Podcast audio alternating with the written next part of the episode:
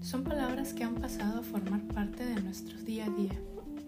Cifras oficiales de la CDC, el Centro de Control de Enfermedades, indica que los adultos con este tipo de padecimientos pasaron de 36.4 a 41.5% en Estados Unidos entre agosto del 2020 y febrero del 2021, sobre todo en personas entre los 18 y 29 años.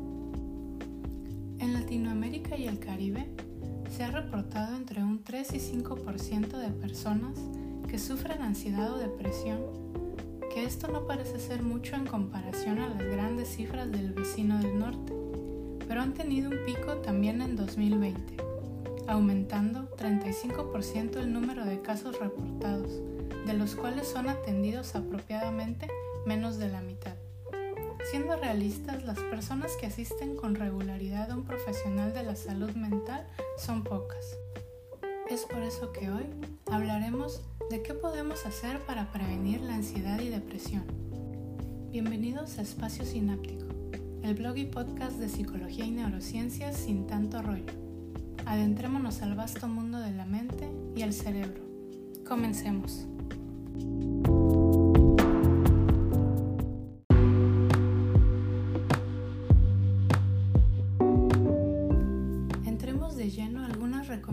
Presentadas por Psychology Today.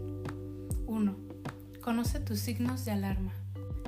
Es verdad que cada uno presenta síntomas diferentes. Es posible que podamos notar que algo no va del todo bien. Empezamos a sentir malestar físico y emocional, problemas para dormir o a veces dormir demasiado, falta de concentración, cambio de apetito, irritabilidad, comenzamos a mordernos las uñas, etc. Lo mejor sería atenderse con un especialista desde ese momento, cuando las primeras manifestaciones son notorias. 2. Escuchar a las personas cercanas. Podría ser que estemos un poco ciegos a lo que nos pasa, pero seguramente alguna persona cercana a nosotros habrá notado algún cambio o de repente nos damos cuenta que nos preguntan si estamos bien con mayor frecuencia. No debemos dejar de lado la preocupación de nuestros seres queridos. 3. Revisa tus fotos recientes. Dicen que una imagen dice más que mil palabras, y puede que así sea. Aprovechando que la mayoría tenemos una gran galería de fotos de lo que hacemos, a dónde vamos y todo eso, una revisión podría darnos una pista si hay cambios en nuestra rutina convivencia, semblante o apariencia general que pueda indicar que estamos pasando un mal momento o podríamos estar experimentando síntomas de ansiedad o depresión. 4. Ventilar emociones fuertes.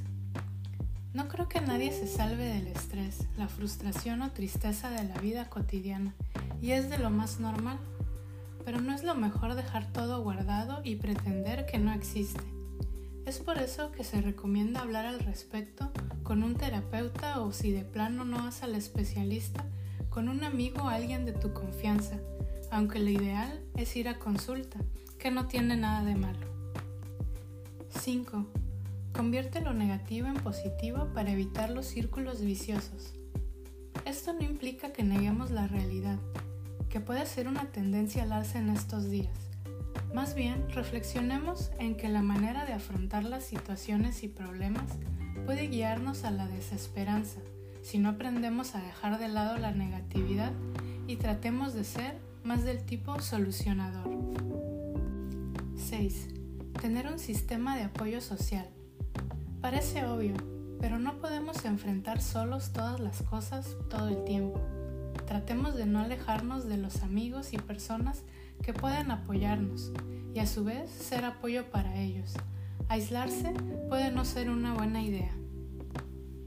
7. Dormir. No hay mucho misterio en que estar cansado no saca lo mejor de nosotros.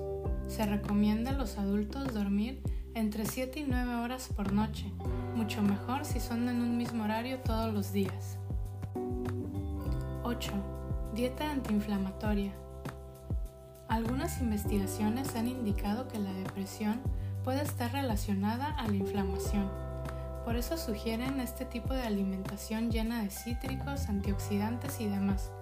Consulta a tu médico o nutricionista para mayor información. 9.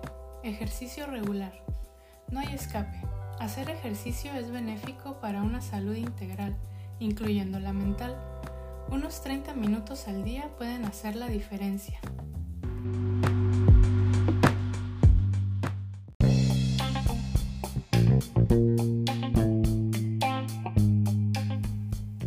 Si quieres saber más sobre ansiedad y depresión, puedes escuchar episodios anteriores. Ansiedad, la amiga incómoda, depresión infantil y qué pasa cuando me deprimo. Espero este pequeño resumen sea de utilidad. Recuerda que ninguna información de Internet o libros sustituye la atención de un profesional especializado. Nos leemos y escuchamos pronto. Hasta la próxima.